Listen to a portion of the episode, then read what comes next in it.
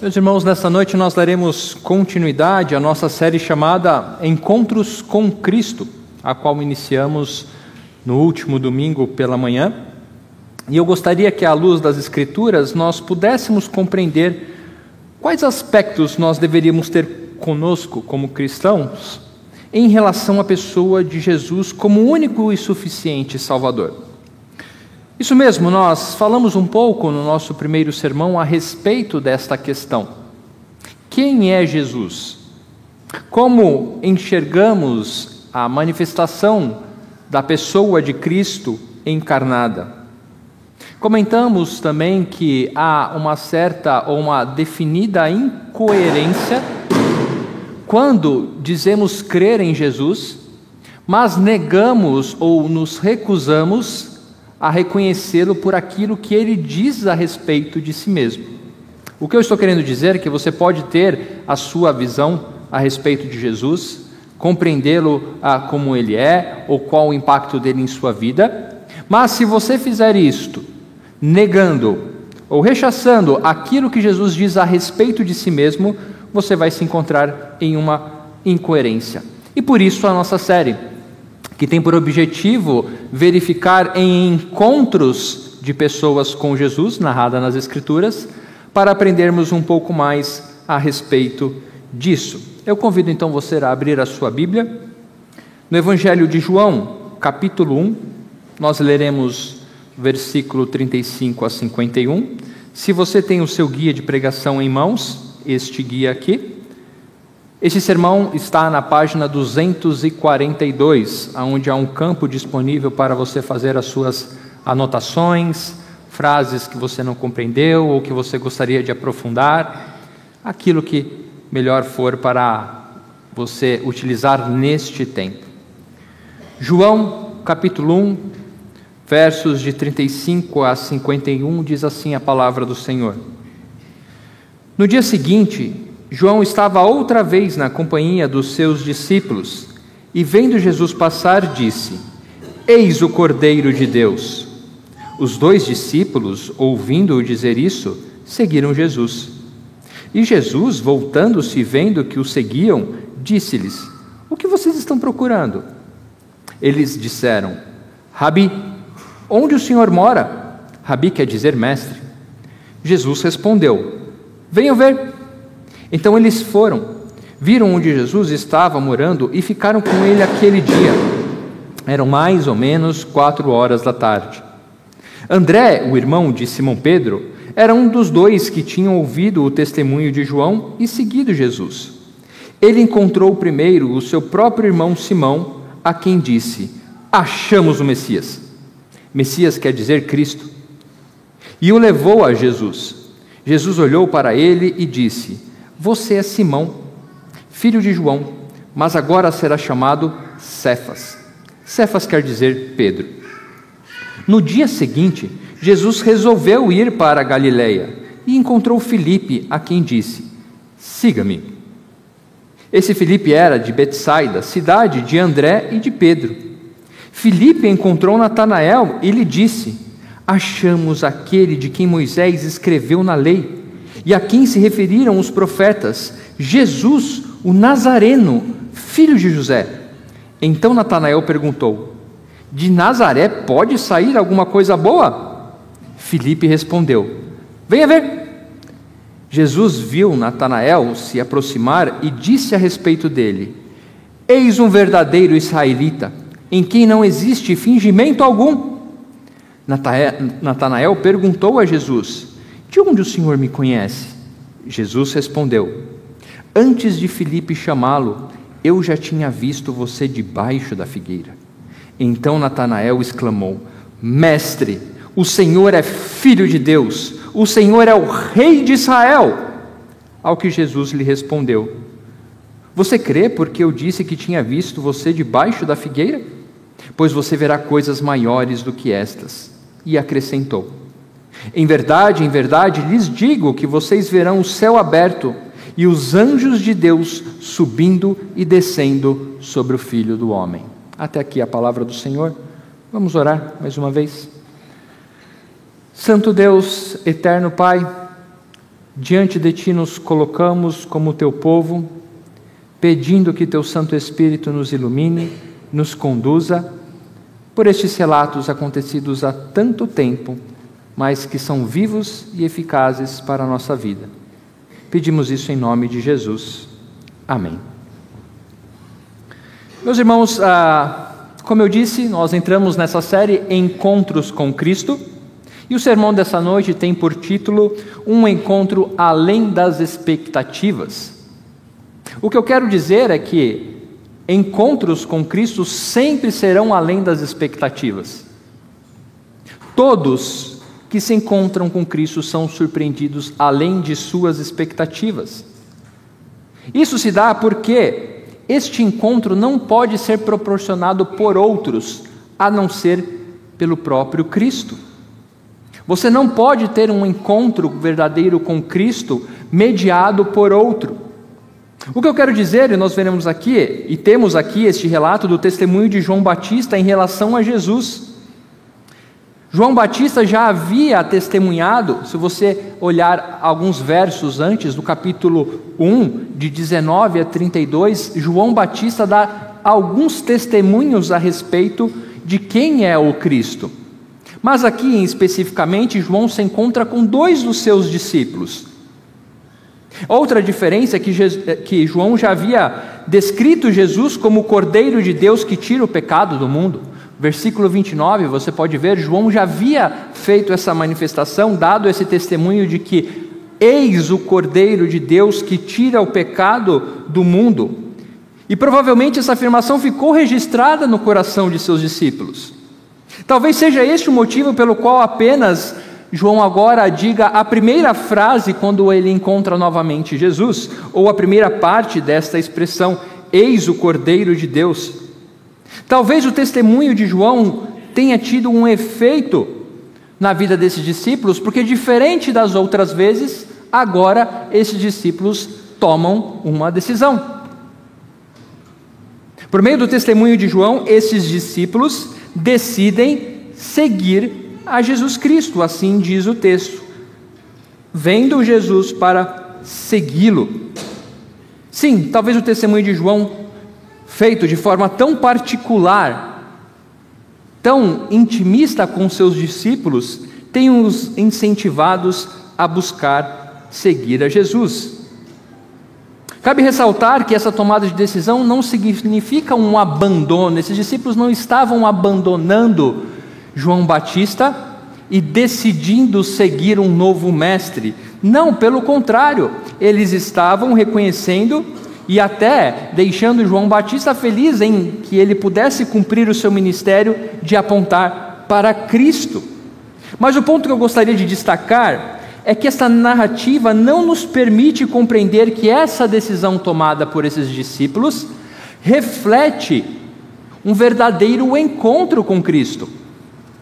Ao decidir seguir a Jesus pelas palavras de João Batista, não nos cabe ou não nos dá o entendimento de que esse seja o início do encontro destes homens, de um verdadeiro encontro com Cristo. Por alguns motivos. É João Batista quem, de certa forma, encaminha estes homens a Jesus. Sim, eles ainda parecem não ter se apropriado daquilo que João Batista disse a respeito de Jesus: Eis o Cordeiro de Deus. Parece que não. Por mais verdadeiro que possa ter sido o testemunho de João Batista em relação a Jesus e seus discípulos, eles só poderiam ser direcionados realmente por Cristo. Eles ouviram João Batista, eles então passaram a seguir a Jesus. Mas parece que este ato não é o mesmo ato daquele de se entregar a Cristo. Isso nos ensina e nos ajuda a harmonizar esta passagem com outro relato, o relato em que Jesus distintivamente chama esses discípulos a seguirem ele. Você deve lembrar nos outros evangelhos aquela passagem que conhecemos como a pesca maravilhosa, onde Jesus se encontra com esses mesmos homens, utiliza o seu barco, depois de uma noite mal sucedida de pesca, Jesus então pede para que eles pesquem, eles ainda meio ressabiados assim o fazem, e então com aquela manifestação miraculosa, reconhecem Jesus, e ali Jesus diz: A partir de agora vocês serão pescadores de homens. Como compreender isto? Se nessa narrativa já vemos, pelo menos até agora, André já tendo um encontro com Jesus.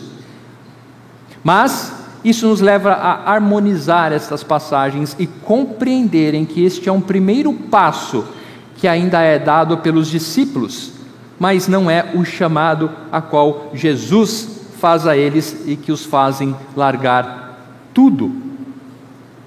Estes são os fatos. Portanto, é possível, meus irmãos, afirmar que antes deste evento, do da pesca maravilhosa, de certa forma, em determinada medida, estes homens já haviam se encontrado com Jesus, mas ainda não haviam sido chamados eficazmente a segui-lo. Mas voltemos ao texto.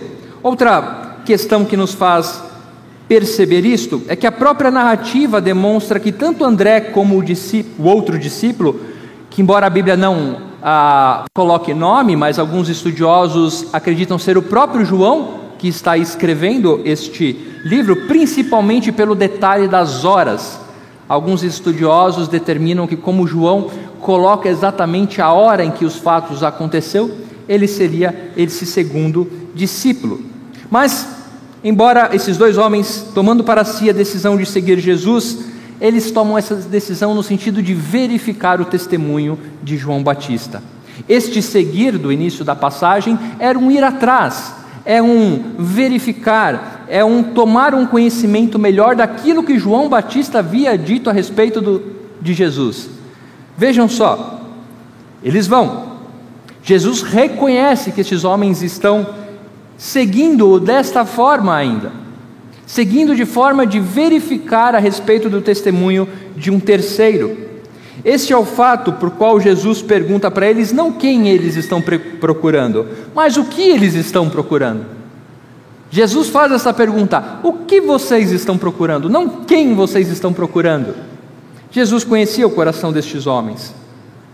Ao perceber isso, Jesus então os coloca em xeque.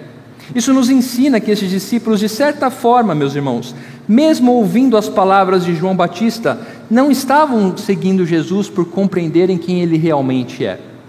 Eles ainda não haviam compreendido o que era ser o Cordeiro de Deus. Eles ainda não haviam compreendido o que é este tira o pecado do mundo. Mas de certa forma eles não estão errados, não vamos condená-los por isso.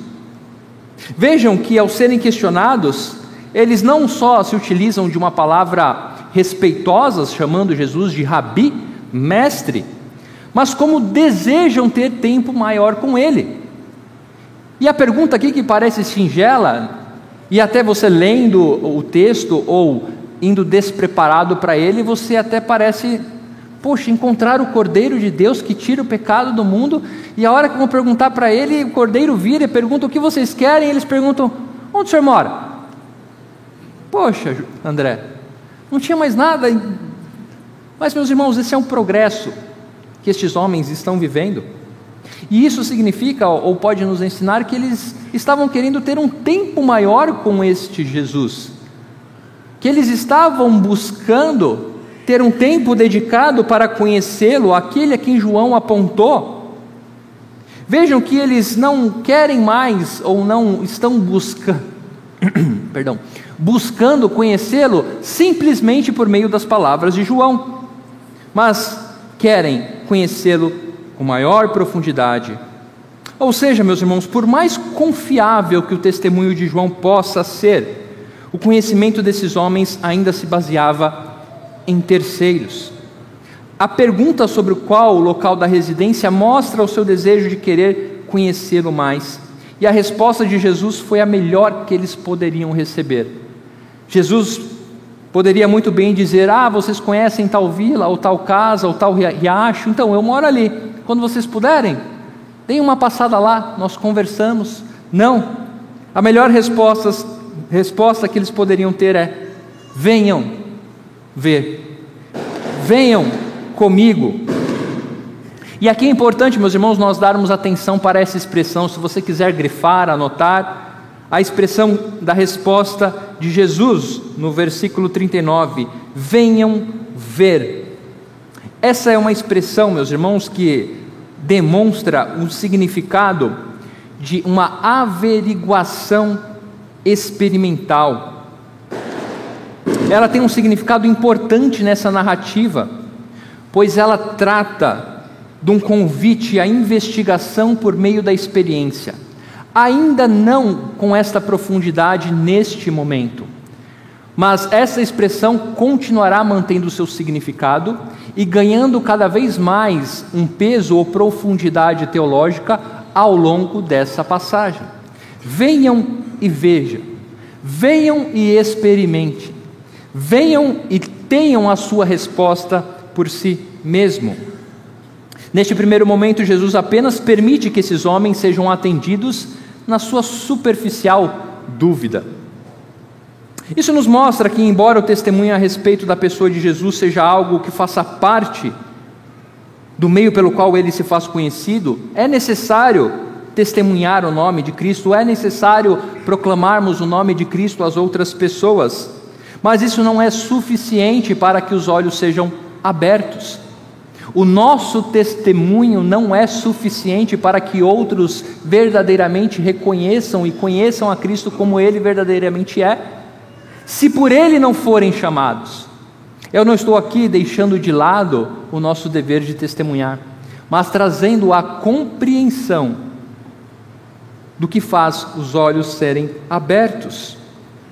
O caminho a ser seguido certamente é o caminho do desejo por conhecer mais acerca de Jesus. Este é o gancho, este é a isca. Cada vez mais colocarmos nos corações o desejo de conhecer a respeito desse Jesus. O quanto temos, meus irmãos, conhecido acerca do nosso Senhor para estarmos preparados a oferecê-lo a outra pessoa? O quanto você conhece do seu Salvador ao ponto de estar preparado para apresentá-lo a outra pessoa. O pastor, teólogo, escritor Kevin DeYoung, no seu livro A Fé que nos foi dada, traz como introdução a este livro um relato da sua própria vida.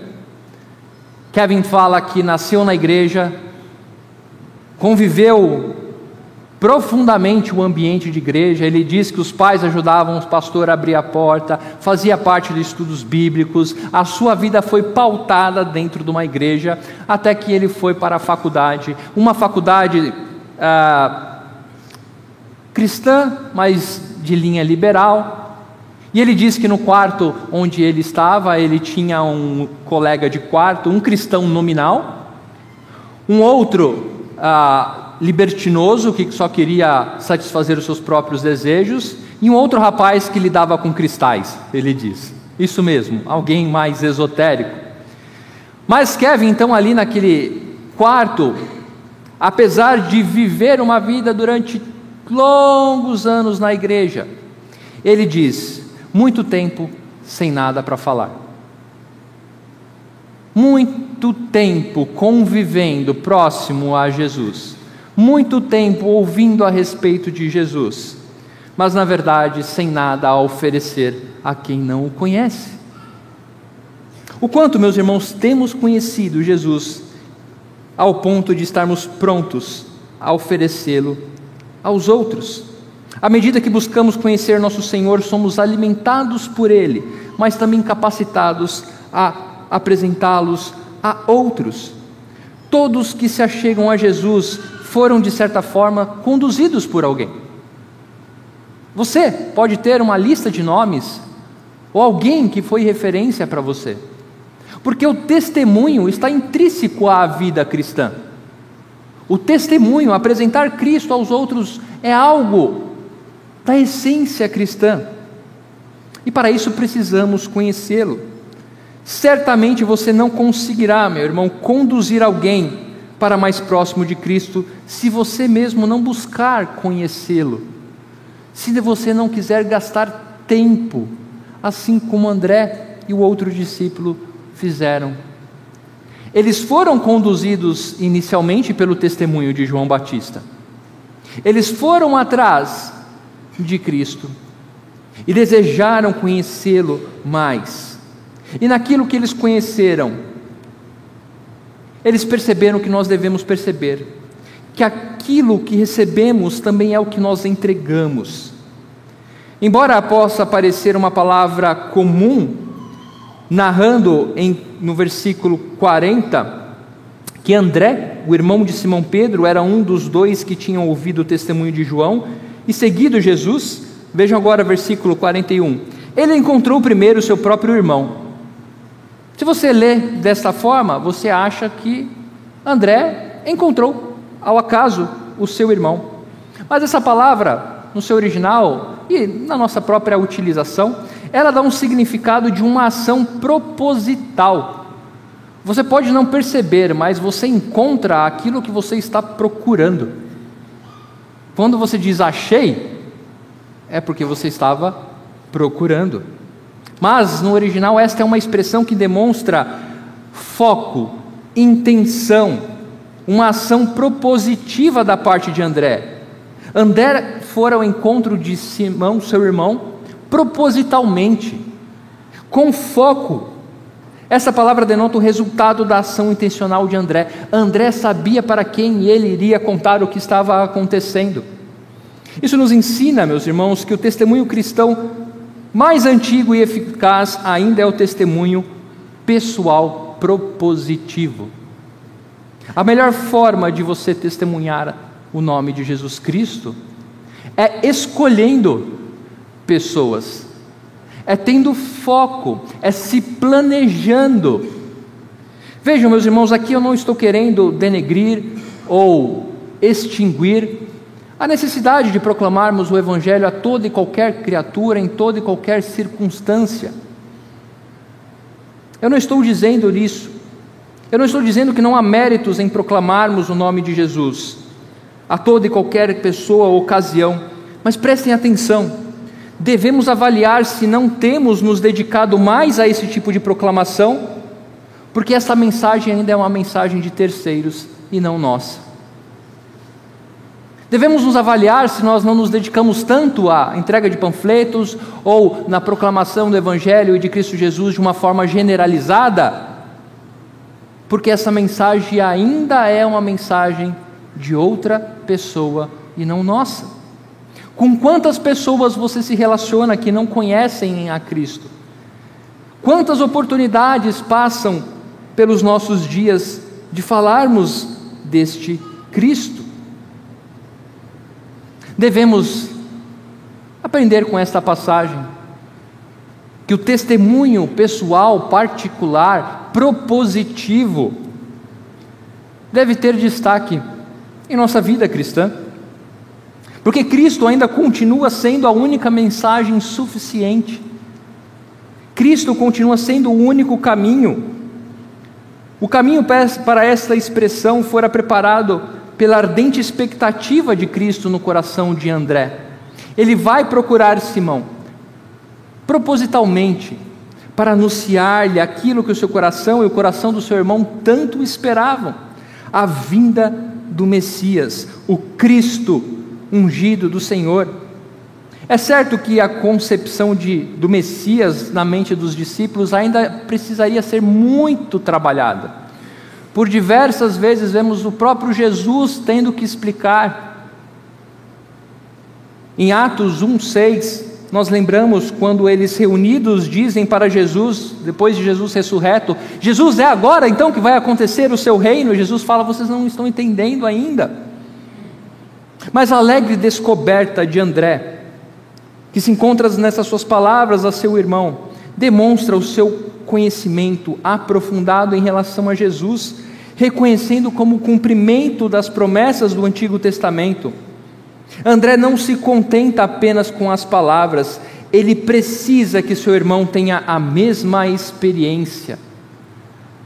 Não podemos nos contentar em receber a dádiva vinda de Cristo Jesus e guardá-la. Ela não permite, ela não aceita, as boas novas que nos foram dadas não aceitam ficar trancadas, esquadrinhadas. Quantas pessoas você ama? Quantas pessoas você tem afeto que não conhecem o Senhor Jesus Cristo e estão condenadas se não o reconhecerem como seu Senhor e Salvador? Tio, tia, irmão, filho, pai, esposa, marido, que se não crerem em Jesus como seu único e suficiente Salvador, terão para si a morte eterna. Mas muitas vezes fica mais fácil apresentarmos esse Evangelho àqueles que nós nem conhecemos e talvez nunca mais veremos. André reconheceu o que havia recebido de mais precioso e foi falar ao seu irmão: Achamos o Messias, que quer dizer o Cristo, o nosso Salvador. Vou te levar até ele para você, para que você possa experimentar aquilo que eu experimentei. Como já vimos, há indicação de que, assim como André, o encontro de Simão com Simão Pedro não foi um encontro no qual eles decidiram largar tudo para segui-lo, mas trata-se de uma forma com que Jesus se relaciona com aqueles que os buscam. Eu não sei se você sabia que Pedro já tinha tido um encontro com Jesus antes daquele da pesca maravilhosa. Mas aqui o texto nos narra isso, como eu já disse anteriormente, como podemos harmonizar esta questão. Não se trata somente de nós, não se trata daquilo que temos, por exemplo, a oferecer. Não temos nada a oferecer, mas aquilo que recebemos. Quando Pedro é trazido a Jesus, ou quando Pedro se encontra com Jesus, Jesus de logo atribui um novo nome a Pedro. Muitas vezes nós lemos isso e passa despercebido. É a primeira vez que Pedro está encontrando com Jesus, é aquilo que Jesus diz para ele: agora você não vai se chamar senão você vai chamar Cefas, que quer dizer Pedro. Jesus conhecia Pedro. O termo aqui, quando diz Jesus olhando para Pedro, é Jesus examinando, e sabemos que quando a Bíblia utiliza esse termo, ela está dizendo que Jesus está examinando o coração. Quando Jesus olha para os fariseus, examinando-os. Jesus está sondando os corações e Jesus conhecia muito bem Pedro. Não se trata de uma mera declaração quando ele diz: Pedro, ou Simão, filho de João, agora você se chamará Cefas. Ele não está só prevendo algo, Jesus não está somente fazendo um ato profético, mas ele está declarando aquilo que Pedro iria se tornar. E sabe por quê? Porque é Cristo quem tornaria Pedro quem ele seria. É Cristo quem nos torna aquilo que ele deseja que sejamos. É Cristo que nos dá aquilo que precisamos. Não temos nada a oferecer, mas dele recebemos tudo que precisamos. Qualquer coisa que fuja disso. Não há vida de santidade, meus irmãos, senão em Jesus. Não há amadurecimento espiritual senão nos méritos de Cristo. Não há perdão de pecados senão na confiança da suficiência da obra de Cristo. Qualquer coisa que fuja disso significa que achamos que Jesus não nos conhece verdadeiramente. Qualquer coisa que fuja da nossa total dependência de Cristo e satisfação naquilo que Ele realizou, significa que achamos que Ele não conhece realmente aquilo que precisamos. Perdão de pecados, Cristo é suficiente para isso. Vida de santidade, Cristo é suficiente para isso. Fazendo aqui uma alusão à refutação do próprio Pedro um pouco mais para frente, veja como o coração de Pedro ainda precisava ser trabalhado. Na narrativa da pesca maravilhosa, quando Jesus pede para Pedro jogar a rede novamente, o que Pedro diz? Senhor, já fizemos isso a noite toda, pescador experiente, eu sei, conheço esse mar, conheço. Mas ok, Rabi, mestre, irei fazer. E Jesus responde da forma com que conhecemos: Fazendo alusão a isso, meus irmãos, qualquer coisa que fuja na nossa plena obediência, satisfação na suficiência de Cristo, de certa forma, é uma resposta ou uma afirmação de que Deus não sabe, ou Cristo não sabe realmente todas as coisas por qual eu preciso. Não. Jesus não está simplesmente prevendo o que vai acontecer conosco. Jesus está determinando, porque Ele conquistou estas coisas. Em Cristo, o nosso casamento foi conquistado. Em Cristo, a sua vida acadêmica foi conquistada. Em Cristo, o seu relacionamento entre irmãos dentro da igreja ou fora foi conquistado.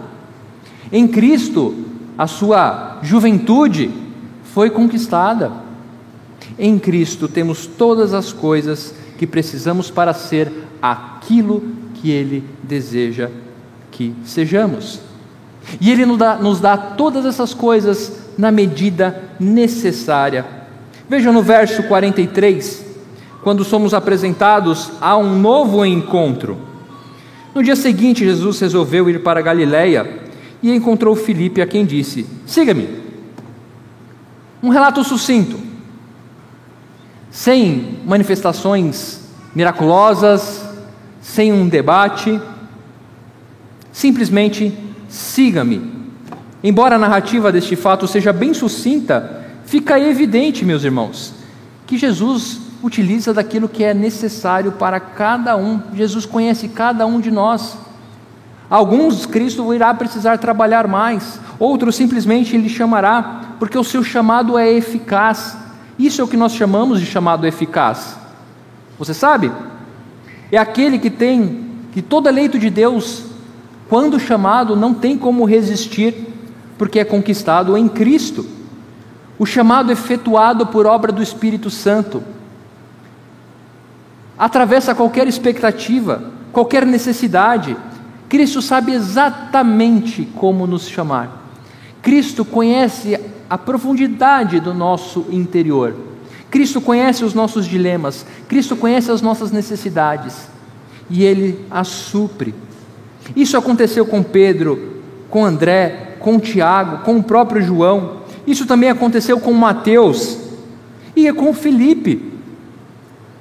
Embora em primeira análise possamos nos ater ao fato de que todos nós, de certa forma, respondemos a um chamado. Você diz, eu creio, eu aceito, eu confesso. De certa forma, todos estes homens também deram uma resposta ao Evangelho. Mas a verdade, meus irmãos, é que quando você está seguindo Cristo de uma forma verdadeira, você compreende que até esta sua resposta foi obra daquele que te chamou. Até o seu eu aceito, eu acredito, eu confesso, quando você verdadeiramente está caminhando com Cristo, você compreende que isso não veio de você. Por quê? Porque você já foi trabalhado no seu íntimo. Jesus já foi, já expôs toda a sua imundícia. Jesus já mostrou toda a sua imoralidade, toda a sua depravação e disse: Foi por isso que eu morri. Se você teve um verdadeiro encontro com Cristo, Cristo desnudou todos os mistérios que você esconde daqueles que estão à sua volta. Ele colocou o dedo na ferida e disse: Eu vou curá-la. Quando respondemos afirmamente ao chamado de Cristo e caminhamos com Ele, compreendemos que, na verdade, foi Ele quem nos proporcionou isso na medida que necessitávamos. Mesmo que isso não pareça lógico ou aceitável. E aqui vamos ao último encontro desta noite, dessa narrativa. Vejam que Filipe tem a mesma repetição da fórmula de André. Aquilo que ele recebeu, propositalmente, focadamente, ele vai entregar a seu amigo Natanael. Ele escolhe compartilhar isso. Há um interesse por alguém específico. Há um interesse em compartilhar o chamado recebido, mesmo que isso pareça ilógico, não aceitável. O que Filipe disse a Natanael está registrado no verso 45. Filipe encontrou Natanael e lhe disse: achamos aquele de quem Moisés escreveu na lei, e a quem se referiram os profetas, Jesus o Nazareno, filho de José. O que Felipe apresenta no versículo 45, se preservado na gramática original, a frase começa com o termo Messias e termina com Nazaré. É como se, ah, revendo a, escrita aqui, colocássemos da seguinte forma: achamos o Messias, começando com Messias, aquele que Moisés escreveu na lei e que se referiram aos profetas, Jesus, filho de José, o Nazareno. Por que isso faz diferença? É que o fato, meus irmãos, de Messias e Nazaré estar na mesma frase, para Natanael, um homem que provavelmente conhecia as profecias, era completamente ilógico, incoerente a olhos superficiais nós não entendemos, mas quando lembramos das profecias, nenhuma dessas profecias feitas sobre o Messias citam Nazaré. Citam que o Messias, o prometido, viria de Belém. Quando Felipe chega com a grande novidade, encontramos, achamos o Messias, achamos aquele tanto esperamos. Natanael pode até ter se enchido e ele falou: sim, sim, Jesus, filho de José, o Nazareno. Natanael esqueceu tudo o que estava sendo dito e parou na incoerência desse Jesus que estava sendo apresentado. Isso soa tão estranhamente a Natanael que este parece não se apegar mais à novidade apresentada. Natanael não está, de certa forma, tão errado, muito menos Filipe. Natanael era de Caná, outra cidade da Galileia. Da mesma forma que os galileus eram frequentemente desprezados pelo povo da Judéia, parece até mesmo que os galileus desprezavam mais ainda aqueles que vinham de Nazaré. Embora Belém tenha pouca significância também, ela representava o cumprimento das Escrituras, pois de lá viria o descendente de Davi. E para aqueles que não se aprofundavam em conhecer Jesus, isso parecia uma incoerência, mas nós lembramos que Maria e José se dirigiram a Belém para que Jesus nascesse em Belém. Mas por que então Jesus não é conhecido como Belamita, mas como Nazareno? Se ele nasceu em Belém para que as profecias fossem cumpridas, por quê? Creio que a perspectiva de João, no fato de destacar Jesus como Nazareno, dá-lhe a condição de auto-humilhação. Jesus escolheu Jesus viveu em Nazaré, mesmo sabendo o que isso significaria. Jesus trouxe para si toda a possibilidade de humilhação terrena. Sim, por diversas vezes, de forma pejorativa, Jesus, o Nazareno, Jesus, aquele de Nazaré, pode alguma coisa boa vir daquela cidadezinha insignificante? Sim. Sim. O Rei dos Reis, Senhor dos Senhores, aquele que decidiu se humilhar, se fazer como um homem, manifestando a sua humilhação por ser Deus, esvaziou-se. Jesus de Nazaré, recebendo todas as implicações da humilhação, para que nós pudéssemos ser exaltados. Sim, se você for um pouco mais para frente, em Atos 24, 5, você verá que os cristãos, de forma pejorativa e desprezível, eram chamados daqueles da seita do Nazareno. Jesus se humilhou de, de todas as formas possíveis. Jesus trouxe sobre si toda a humilhação que um homem poderia receber para que nele pudéssemos ser exaltados. Sim, a cruz de Cristo é humilhação, para que em nossa vida pudéssemos ser exaltados em Cristo. Cristo sofreu as nossas dores, para que nós pudéssemos ter vida, vida em abundância. Meus irmãos, muitos ainda veem Cristo como Nazareno, Tim Keller, em seu livro Encontros com Jesus, faz uma afirmação a respeito dessa passagem. Tim Keller diz dessa forma: Muitos veem o cristianismo como Natanael via Nazaré. O cristianismo era de Nazaré na época e continua sendo hoje. As pessoas adoram revirar os olhos ante a ideia do cristianismo e suas afirmações acerca de quem Cristo é, do que ele tem feito ou do que pode fazer ao seu favor.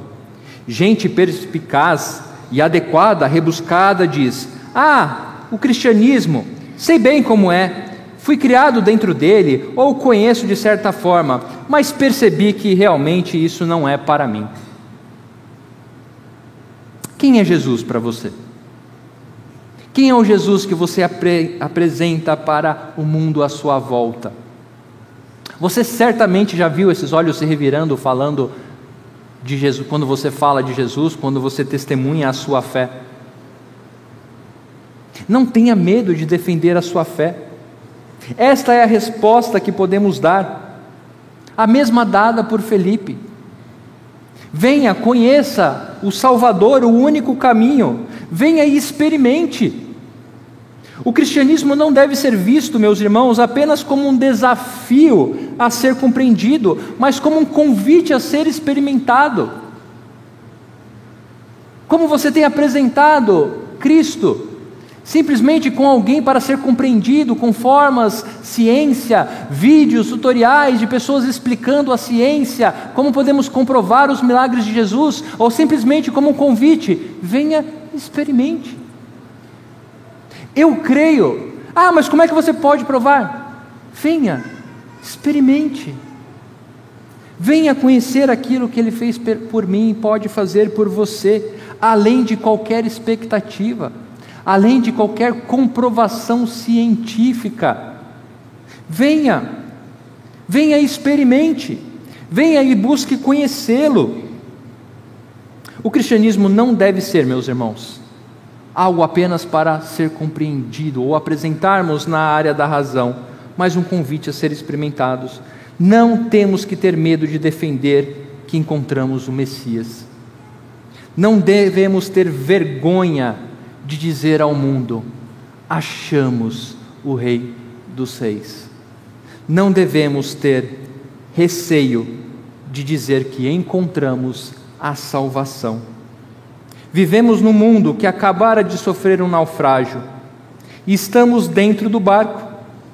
Não deveríamos ter medo em defender que o barco é seguro para aqueles que estão se afogando, se apegando a destroços.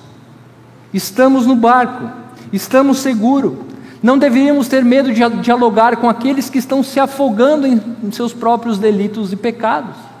Deveríamos continuar dizendo: venha, e veja, experimente, certos de que é Cristo quem abrirá os olhos, de quem é Cristo que capacitará todos a encontrar aquilo que precisam, meus irmãos.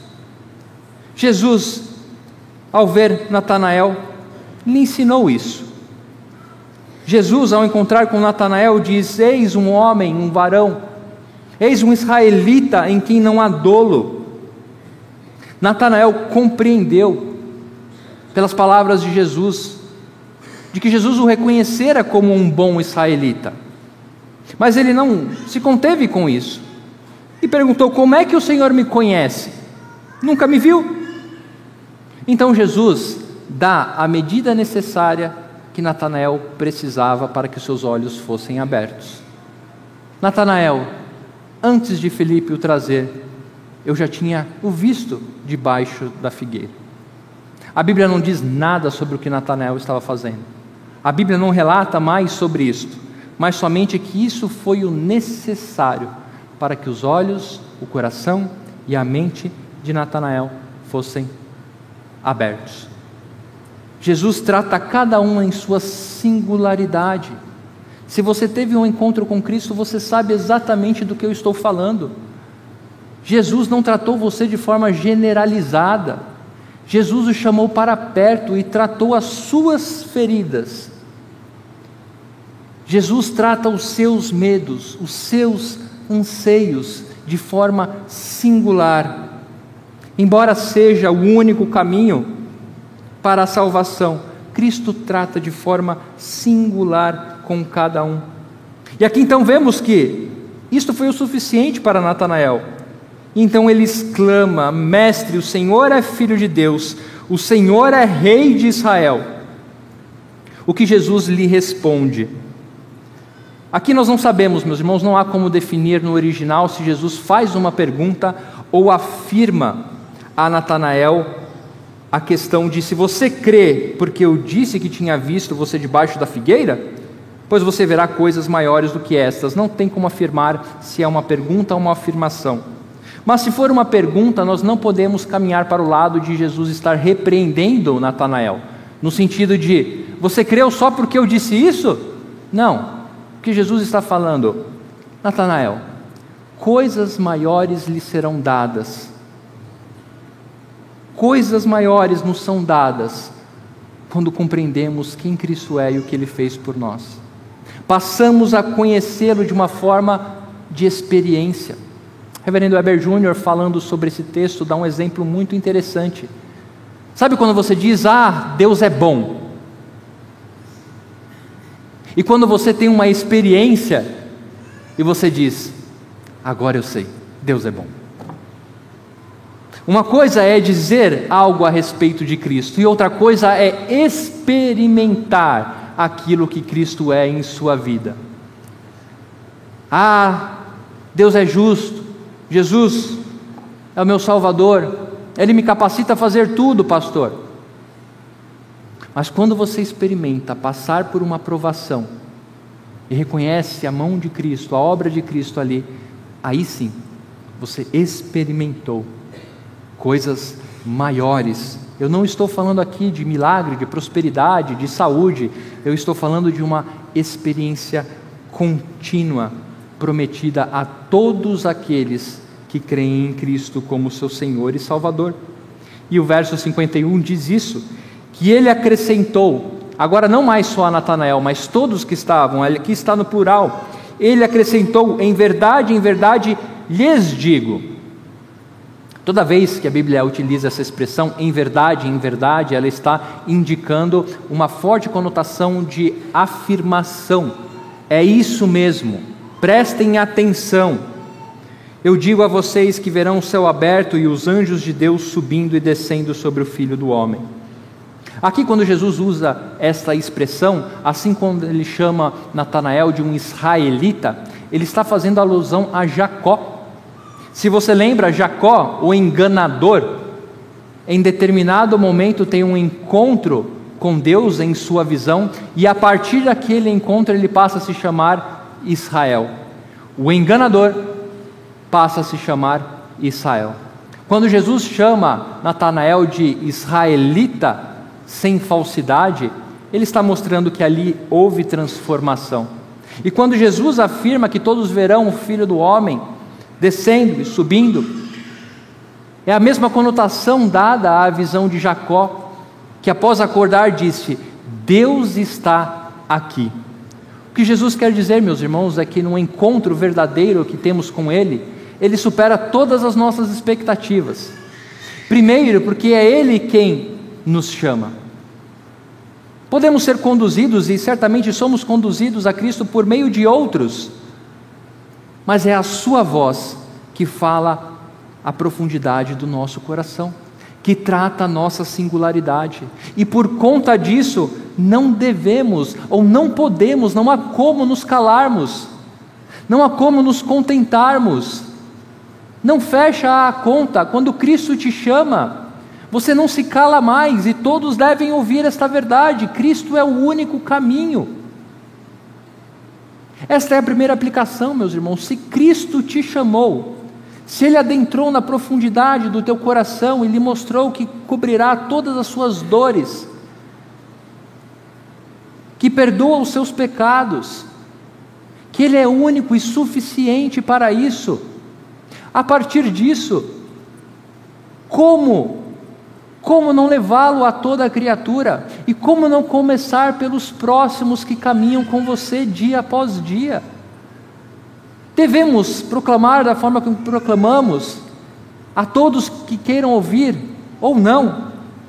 Mas não há coerência em não nos preocuparmos com aqueles que estão ao nosso lado, dentro das nossas casas, convivendo conosco, e não apresentarmos Cristo como o Salvador deles, assim como Ele é o nosso. Em não compreendermos que não temos nada a oferecer, mas recebemos tudo do que precisávamos, na medida certa. Isso deveria, deve, precisa fazer parte do nosso encontro com Cristo. Cristo supera as expectativas. Cristo supera as nossas expectativas em todos os âmbitos, para que possamos compreender que Cristo vai superar as expectativas de todos aqueles a quem nós oferecermos. Não cabe a nós abrir os olhos. O chamado eficaz significa que todos os eleitos serão chamados. Mas o quanto você participa disso? Que o Senhor nos abençoe, meus irmãos, a termos a alegria destes homens, que ao encontrarem Cristo, o seguiram, que ao encontrarem Cristo, reconheceram a grande alegria da sua vida. E aquilo porque eles poderiam e deveriam alegremente morrer. Que essa seja a tua alegria nesta noite. Que Cristo possa superar todas as expectativas. Que você encontre em Cristo o único caminho suficiente para a sua salvação. E que você desfrute da presença de Deus em sua vida. Para que todos aqueles que olhem para você possam ver Cristo, Deus encarnado. Que Deus nos abençoe. Vamos orar? Senhor, obrigado a Deus pela vida, obrigado, Senhor, pela obra de Cristo Jesus. Sim, ó Pai, o nosso coração cético, o nosso coração egoísta, por muitas vezes quer determinar como devemos ou como deve ser a nossa relação com o Senhor. Ó Pai, tire isso de nós. Quebra-nos, ó Pai, se for necessário. Humilha-nos, Senhor, para que possamos ser restaurados, ó Deus que possa habitar em nosso coração a alegria de termos achado o Messias e nele encontrarmos satisfação plena em nossa vida. Que o mundo veja isso em nossa vida. Que as pessoas ao nosso redor recebam, ó Pai, este convite à experiência. Que não tenhamos, ó Pai, medo de sermos salvos. Que não tenhamos vergonha de termos sido salvos que não tenhamos dúvidas ao defender a nossa salvação. Para isso, ó Pai, faze-nos pelo Teu Espírito conhecê-lo cada dia mais e a vivermos aquilo que temos aprendido. Confiantes que a obra de Cristo nos comprou para isso, confiantes, crendo em Cristo como nosso Senhor, crendo que recebemos o poder de sermos chamados filhos teus pelo nome pelo amor, pela obra e pela graça de Cristo. E é no nome dele que nós oramos. Amém.